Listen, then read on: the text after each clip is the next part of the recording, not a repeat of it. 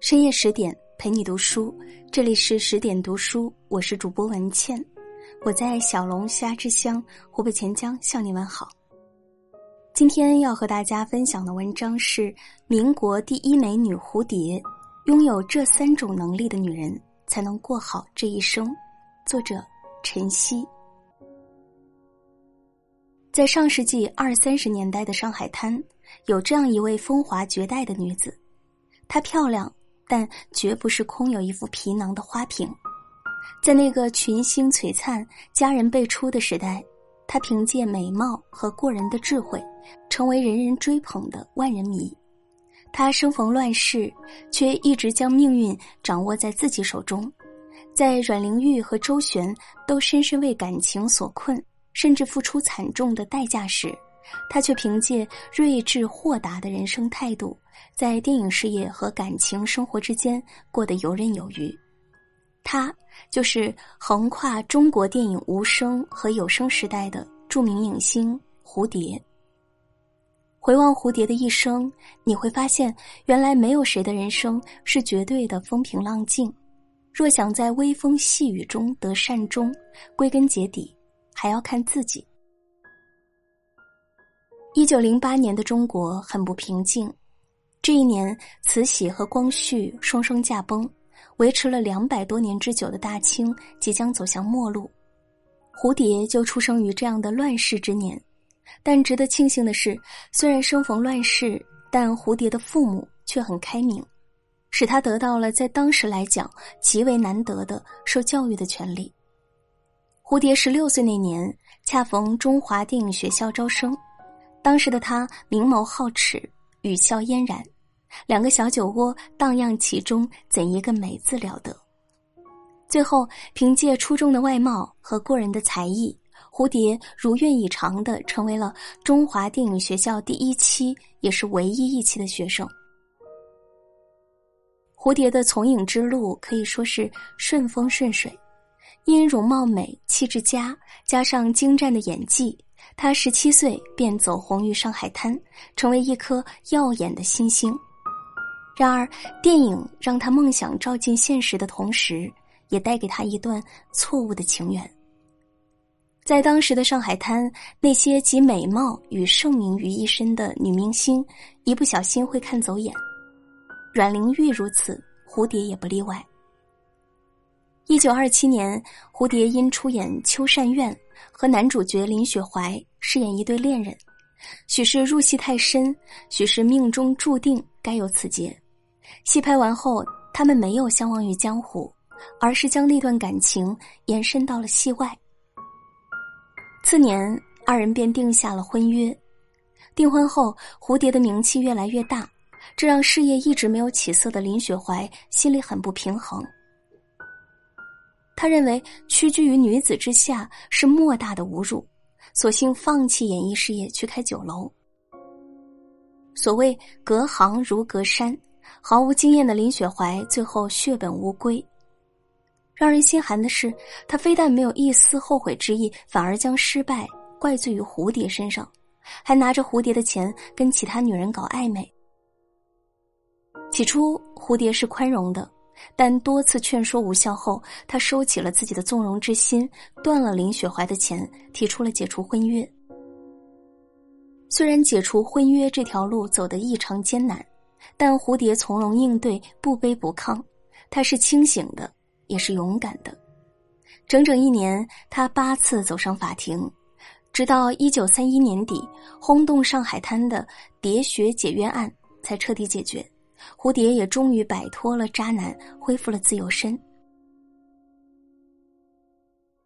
蝴蝶和阮玲玉在感情上的遭遇大抵相同，他们都遇到了那个将自己拖至谷底的人。但蝴蝶的可贵之处是，当认清眼前人的真面目后，他没有与之纠缠，而是不惜一切代价也要救自己于水火之中。所以，身为女子。遇到两情相悦的那个人，要倍加珍惜；但有朝一日若发现自己所托非人，一定要懂得及时止损。无论何时，都要保持一点理性。当感情的美好不复存在时，唯有来一个漂亮的转身，才会终止不幸，走好余生。鸳鸯派作家张恨水曾这样评价蝴蝶：蝴蝶为人落落大方，一袭女儿之态，性格深沉，机警爽利。十之五六若宝钗，十之二三若袭人，十之一二若晴雯。如此高的盛赞，足见蝴蝶绝非普通女子。她的美丽不仅仅在于外貌，更在于其豁达的人生态度。虽然人生开场很顺利，但蝴蝶的一生也不是绝对的顺遂，命运也曾接二连三的向他抛出难题。当年九一八事变爆发后，民间有传言说，那晚张学良在北平的六国饭店与红粉佳人蝴蝶欢歌共舞，一夜之间，蝴蝶就背负上了红颜祸国的骂名。若是一般女子，大概难以承受这样的舆论打击，但蝴蝶却不急不躁，只是连续两天发表了辟谣声明，此后就不再纠结于此事，让时间还以清白。后来回忆往昔岁月时，蝴蝶只淡淡的说：“我并不大在乎。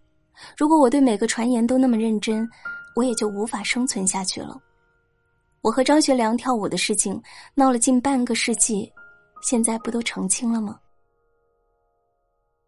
真正有智慧的人，在传言面前从不做无谓的挣扎，因为他深信，随着时间的流逝，传言自有不攻自破的一天。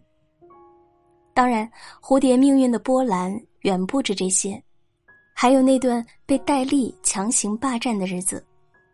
关于这段故事，世人并不陌生。戴笠虽然是特务头子，但对蝴蝶是动了真心的。在一起的三年，蝴蝶要什么他就给什么：印度水果、法国口红，还有带着明亮窗子的花园洋房。然而，戴笠的柔情蜜意。于蝴蝶而言，只是奢华富贵的幽禁。她心里唯有丈夫一人，只是碍于戴笠的权威，不得不从罢了。但即便是这样没有爱的苟且生活，蝴蝶也没有寻死。当生命不由自己掌控时，她没有与命运纠缠，而是给了自己生的权利。一九四六年，戴笠意外死亡，蝴蝶终于重获自由，回到了丈夫身边。在她走出洋房的那一刻，这段往事就画上了句号。此后余生，任世人如何评说，他都不争辩，不计较。诚如他晚年时所说：“对于个人生活，虽有讹传，也不必过于计较，紧要的是在民族大义上不要含糊就可以了。”蝴蝶顺利的走完了八十一载的岁月，人生短短数十载。行走于天地之间，没有谁可以做到独善其身，只有像蝴蝶一般，学会不过于计较是非黑白，才能从容的过好这一生。一九三三年，上海《明星日报》发起了电影皇后大选举的活动，最终蝴蝶打败了阮玲玉和陈玉梅，成为了上海滩名副其实的电影皇后。蝴蝶能够得此殊荣，除了她的高颜值和与生俱来的表演天分外，更多的是因为她的勤奋。蝴蝶虽然容貌美丽，是聚光灯底下的明星，但她绝不允许自己只做一个空有其表的花瓶。为了角色，她倾注了许多心血。每天拍戏时，虽然贵为主角，但她都是最早走进片场的，只为多出一些时间和导演讨论剧本。演戏配音的时候，他在录音室里一待就是七个小时。虽然成绩显著，但他从未停止学习，找梅兰芳学习标准的普通话。为了更好的塑造角色，他学开车、学骑马等等。因自幼在城市长大，为了演好乡下女人，他特意跑到江浙一带的农村去看乡下女人如何生活，用心感受他们的言行举止。如此用心，哪怕是现代演员也未必能做得到。所以，蝴蝶塑造的人物都是有灵魂的。外表美丽只会给人乍见之欢的感觉，唯有后天不断修炼，提升自己的内在实力，才能真正的赢得别人的尊重。在外人看来，拥有绝美的容颜还能如此勤奋，实属不易。但蝴蝶身上的闪光点和优秀品质远不止此，她还是一位特有骨气的女子。一九四一年冬，日本侵略者占领了香港，他们多次闯入蝴蝶家中，胁迫她出山拍电影。虽然蝴蝶只是一介弱女子，但在民族大义面前，她却毫不示弱。为了躲避日寇，她假装怀孕，连夜逃回重庆。并在这里登台义演，宣传抗日，哪怕有危险，也绝不做文化汉奸。在那个动乱不安的年代，个人是渺小的，犹如水中浮萍一般，稍有不慎就会名声不保，惹祸上身。但蝴蝶却做到了善终，实属不易。蝴蝶是典型的美而不自知，她比谁都明白，外表再美丽，也有黯然失色的一天。唯有不断的精进自己，美丽才会以另外一种方式延伸下去。这份通透的人生态度令人佩服。晚年的蝴蝶定居在大西洋彼岸，往昔的浮华和苦难都已随风而逝。他的生活简单却不单调，他学学英语，逛逛唐人街，日子清闲自在。一九八九年四月二十三日。八十一岁的蝴蝶留下一句：“蝴蝶要飞走了，就与这人世间告别了。”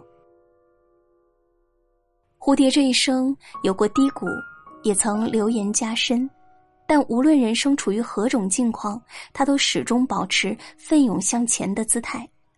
感情上遇到渣男，他在努力无果后做到了及时止损；命运向他发难时，他没有萎靡不振，更没有自暴自弃。而是选择用时间去化解一切的风风雨雨。